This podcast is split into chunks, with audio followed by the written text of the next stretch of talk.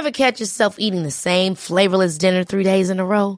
Dreaming of something better? Well, HelloFresh is your guilt-free dream come true, baby. It's me, Kiki Palmer.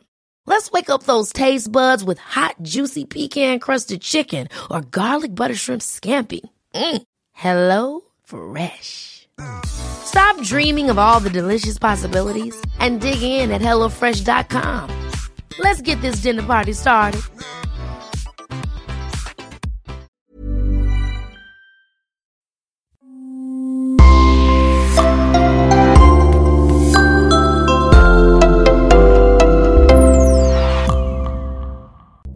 Bonjour et bienvenue à tous dans ce nouveau podcast.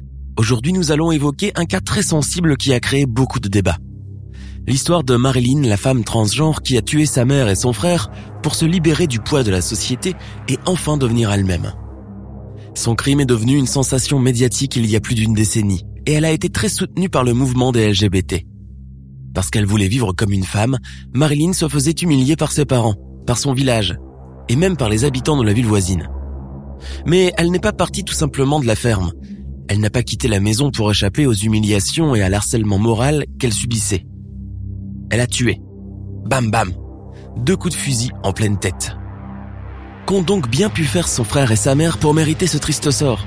Aujourd'hui, nous vous raconterons l'histoire de Mario devenu Marilyn et des meurtres de son frère et de sa mère.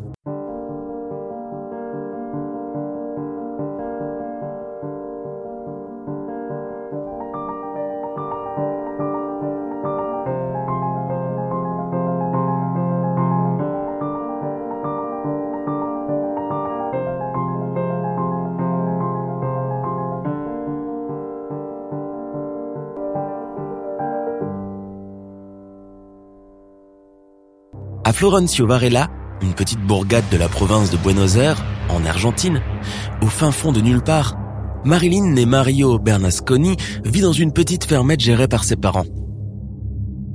Il grandit comme un garçon de la campagne, mais un petit garçon soumis à une discrimination brutale parce qu'il se sent différent. En 2009, Mario a 18 ans.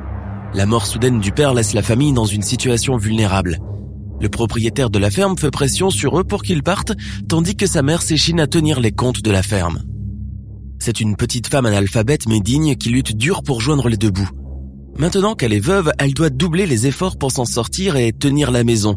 Le grand frère trime dans les champs et Mario aide sa mère dans la ferme. Le travail ne manque pas. Ses journées passent vite à traire les vaches, ranger le foin, s'occuper du potager, soigner les animaux, donner à manger aux poules, etc. Mais Mario se sent oppressé dans cette vie de labeur sans aucune autre perspective. Il déteste cette vie. La tête dans les nuages, son seul intérêt est d'attendre l'arrivée du carnaval, une période où il peut se montrer devant tout le monde comme il se sent à l'intérieur, lorsque le visage se met en fête. Il a le droit alors de mettre ses habits du dimanche, de se coiffer à la brillantine et d'aller danser sur la grande place. La musique, la boisson et les hommes le fascinent énormément. Il se remplit les yeux le plus possible de souvenirs qu'il ne finit pas de repasser dans la tête quand il retourne à sa vie de tous les jours. Mario regarde et découvre les choses de la vie. Il sait très bien comment ça se passe. Il vit entouré d'animaux et il n'est pas prude. Mais quand il regarde les hommes danser avec les femmes sur la place, il sent un mélange d'excitation et d'attraction qu'il ne peut réprimer. Mario a des rêves érotiques intenses qu'il ne peut réfréner.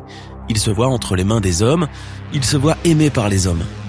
Au fil des mois, des échanges de regards se sont faits entre lui et ces hommes qui l'attirent tant. Les hommes le surnomment Marilyn et s'approchent de plus en plus de lui pour le courtiser discrètement. Bientôt, il a plusieurs amants parmi les villageois et les hommes de la ville avoisinante. Mario s'affirme, il sait maintenant que c'est comme ça qu'il veut vivre. Il veut plaire aux hommes car au fond de lui, il se sent femme. À la ferme, caché dans sa chambre, il commence à mettre des robes et à se maquiller. Et en se regardant dans le miroir, il se plaît beaucoup. Mais un jour, sa mère le surprend et rentre dans une grande colère. Tu es fou. Je ne veux plus jamais te voir comme ça. Elle en parle au grand frère et la vie alors bascule dans la ferme. Sa mère et son frère ne ratent pas une occasion pour se moquer de lui, le réprimander et l'humilier. Mario est un écorché vif. Il ne se laisse pas faire, il se défend, il se revendique. Une fille il veut être, et une fille il sera, que cela leur plaise ou non. La vie devient infernale dans cette famille de campagnards catholiques et réservés qui ne peut accepter ce genre de choses. La mère et le frère lui hurlent dessus et le harcèlent durant toute la journée, et ce pendant plus d'un an. Ils tiennent à lui et veulent qu'il revienne sur sa décision de changer d'identité. Dans le village, on commence aussi à jaser et à se moquer de lui. Et les hommes? Oui, les hommes qui s'approchent de lui la nuit pour assouvir leurs pulsions sexuelles, eh bien, le jour, ils rejoignent eux aussi la horde des moqueurs. Dans la ferme, la vie laborieuse et tranquille fait face à de longues discussions sans fin, à des cris et à des réprimandes. La colère de Mario monte de plus en plus. Il ne veut pas fléchir, il en va de son profond être. Une idée germe alors dans son esprit torturé. Ils n'ont pas le choix, soit ils m'acceptent comme je suis, un garçon dans une identité de fille, soit je me tue, soit je les tue. Et il finit par commettre l'irréparable. Mais il prémédite son coup. Il attend froidement que sa mère et son frère soient occupés à manger, les coudes sur la table de la cuisine, apporte le fusil de la ferme, se faufile discrètement derrière eux et tire à bout portant une balle à l'arrière du cou de chacun. Il pose tranquillement le fusil et appelle la police. Venez vite, j'ai tué des voleurs. Mario n'a aucun remords. Il se sent soulagé, un mélange de joie et de tristesse bien à lui. Il déclare simplement ⁇ J'ai tué ma mère et mon frère avec une carabine, l'arme qui se trouvait dans la maison de campagne où nous vivions. C'est une légitime défense car ils n'ont pas accepté mon statut de fille transgenre. Il fait des aveux complets sans aucune honte, il se sent dans toute sa légitimité identitaire et compte plus que tout sur une réduction de peine pour circonstances atténuantes. Il n'aura aucune réduction de peine. Marilyn est condamnée à perpétuité pour matricide et fratricide accompli de sang-froid, le pire des meurtres. Mario se résigne et s'acclimate à sa nouvelle vie carcérale. Il a de la chance car il purge sa peine dans l'un des deux pavillons mixtes de la 32e unité pénitentiaire de Buenos Aires. Un pavillon qui est dédié aux détenus transgenres et où la population est presque exclusivement composée d'hommes qui s'identifient comme des femmes trans. Le pavillon dans lequel Marilyn est incarcérée abrite 51 détenus qui s'identifient comme des travestis et qui y sont homosexuels ou bisexuels. Marilyn commence une nouvelle vie derrière les barreaux. Certains partenaires travestis, compagnons de fortune, la guident pour se maquiller, marcher, s'habiller, faire des gestes. Elle se sent bien, enfin dans son élément. Elle se sent respectée dans la prison car en Argentine, les lois sur l'identité de genre s'appliquent bien. Il y a un pavillon qui abrite presque exclusivement les filles trans et un autre où se trouve Marilyn qui est rempli de trans, travestis, homosexuels, bisexuels et toute personne qui se sent à l'aise avec la diversité, quelle qu'elle soit. Au total, plus de 60 personnes, environ 30 personnes de chaque côté.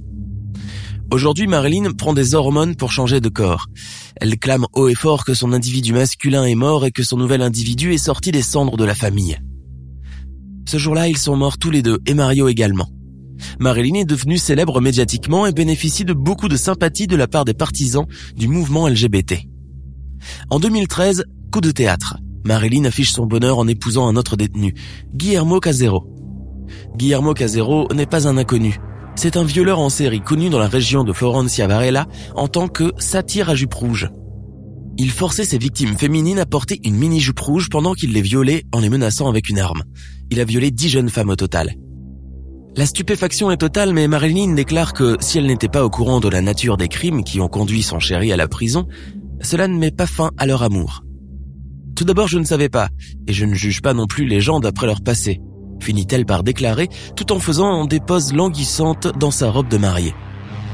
La cérémonie a été célébrée comme le premier mariage gay dans une prison argentine et a été rendue possible par la loi de 2010 sur l'égalité des mariages. Le couple divorce après cinq mois. Le double meurtrier et son ancien violeur en série ont tous deux changé de partenaire mais restent amis. En 2015, Marilyn est diagnostiquée atteinte du VIH, SIDA, et malgré le regret de devoir être emprisonnée à vie, Marilyn se déclare heureuse et se sent libre pour la première fois. Elle affirme que si elle avait grandi dans un monde aussi libre pour les personnes transgenres que l'Argentine aujourd'hui, elle n'aurait pas jugé nécessaire de massacrer sa mère et son frère.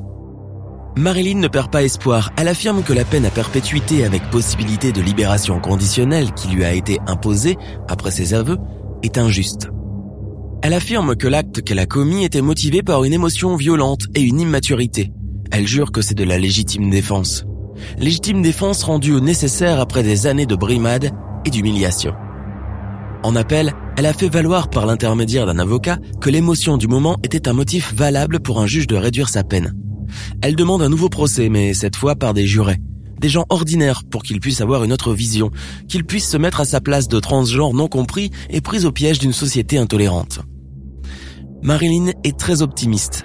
Elle rêve de se voir dehors avec un travail décent, en couple avec un homme qu'il aime. En attendant, elle continue son combat pour défendre les droits acquis. Elle a entamé des études et se voit bien comme professeur qui apprend la bonne parole ou comme un avocat qui défend les opprimés. Lorsqu'un juge a voulu unifier les pavillons et n'en laisser qu'un, exclusivement pour les détenus trans, Marilyn a demandé par écrit la permanence de la conquête de la vie en couple. C'est une transgenre droite, ferme et qui sait ce qu'il veut. Marilyn est un personnage haut en couleur, ambigu qui attise la sympathie, mais elle n'en demeure pas moins une criminelle qui a tué son frère et sa mère de sang-froid. Nous ne comprenons toujours pas ce qui l'a conduit au point de non-retour. Elle aurait pu simplement partir, s'enfuir et ne plus jamais se retourner. Elle a choisi de tuer, froidement. Mérite-t-elle le pardon ou devrait-elle subir son châtiment jusqu'à la fin? Bien des questions persistent là où l'âme est profonde. Nous sommes à la fin de notre émission du jour. N'hésitez pas à écouter les autres émissions du podcast et à prendre 5 secondes pour nous laisser un 5 étoiles sur iTunes. C'est vraiment très important pour nous. Vous pouvez aussi vous abonner pour ne pas rater les prochains épisodes et nous suivre sur Facebook pour nous en proposer de nouveaux. Merci et à bientôt.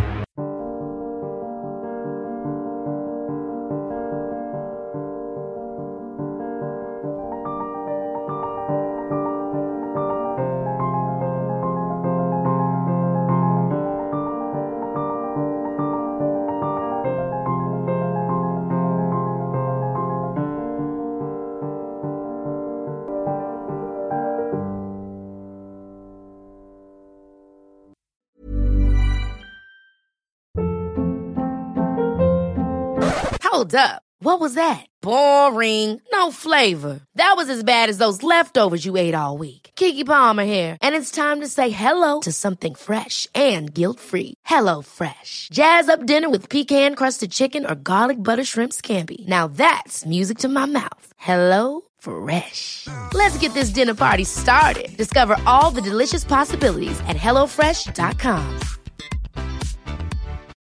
When you need mealtime inspiration, it's worth shopping Kroger, where you'll find over 30,000 mouthwatering choices that excite your inner foodie. And no matter what tasty choice you make, you'll enjoy our everyday low prices, plus extra ways to save, like digital coupons worth over $600 each week. You can also save up to $1 off per gallon at the pump with fuel points. More savings and more inspiring flavors make shopping Kroger worth it every time. Kroger, fresh for everyone. Fuel restrictions apply.